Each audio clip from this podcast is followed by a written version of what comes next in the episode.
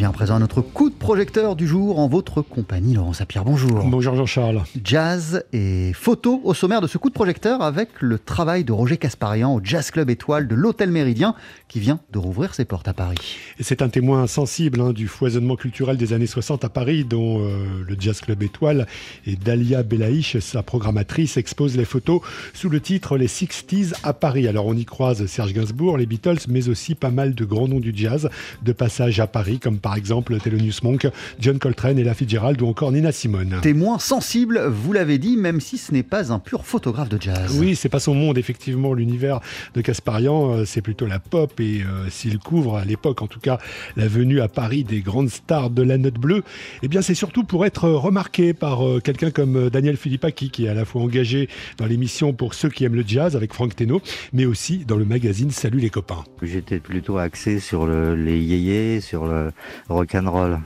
J'ai sorti un bouquin avec euh, Manœuvre, Philippe Manœuvre, qui retrace ça, mais Philippe Manœuvre est plutôt rock'n'roll, donc il n'y a pas beaucoup de, de jazz dans ce bouquin. Donc c'était l'occasion de sortir ces photos qui euh, datent de plus de 50 ans. Mais enfin bon, euh, j'étais pas du sérail. Je connaissais pas euh, Jazzot, jazz, le Jazz Club, les antécédents, les, les, tout ce qui tournait autour du jazz parce que les gens qui s'intéressaient au jazz étaient vraiment des pointus. Ils savaient euh, à tel moment, ils ont fait un tel concert à tel endroit avec tel instrument, etc. Ensuite, bon, moi j'avais comme euh, comme but, euh, étant donné que j'étais pigiste, c'est-à-dire que je vendais les photos, j'étais payé que quand les, journaux voulaient bien m'acheter une photo. Donc j'avais intérêt j'avais toujours cette obligation de d'avoir des photos un peu différentes des autres. C'est pour ça que Roger Casparian est aux aguets dès que Monk ou Coltrane débarquent en France, à l'aéroport, au resto, dans les hôtels, pas seulement sur scène. Donc, il capture des instants volés qui touchent, surtout par leur côté intimiste. Casparian parvient aussi à capturer euh, une sorte d'ingénuité dans le regard de ces sujets. Ingénuité qui reflète peut-être aussi celle du tout jeune photographe qu'il était euh, à l'époque, notamment lorsqu'il photographiait John Coltrane. Bah, c'est pareil, il m'a pas vu. je l'ai suivi. Euh, il y avait son impresario Norman Grant qui, lui a donné de l'argent quand il a débarqué à Orly.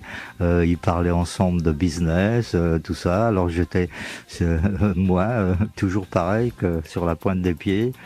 Par exemple, Norman Grant, c'était très impressionnant. D'abord, il était très grand, il fronçait toujours les sourcils. Coltrane, il souriait jamais. Mais bon, ça a marché euh, parce que ils avaient l'habitude. Eux, c'était quand même un monde plus professionnel que euh, la variété que je faisais euh, habituellement.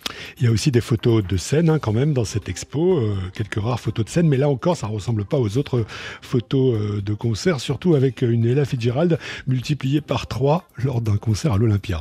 Je me suis dit, je vais faire des essais. Donc, j'ai sur le même négatif, euh, je l'ai pris trois fois, euh, plusieurs fois. Et ça a marché. Ça a fait euh, une photo assez particulière où il y a trois fois la Fitzgerald. Mais ça, c'était parce qu'il y avait le confort d'avoir tout le concert ça nous permettait de réfléchir à ce qu'on faisait. C'est plus comme maintenant où on réfléchit pas, on appuie sur le bouton, euh, on verra plus tard. Les 60s à Paris avec notamment les photos jazz de Roger Casparian. Après le studio Boissière de Montreuil en 2020, c'est au Jazz Club Étoile de l'Hôtel Méridien qu'on peut les découvrir jusqu'au 2 mars, porte-maillot à Paris, le Jazz Club Étoile qui a ouvert ses portes. Merci beaucoup Laurent Sapir. À tout à l'heure.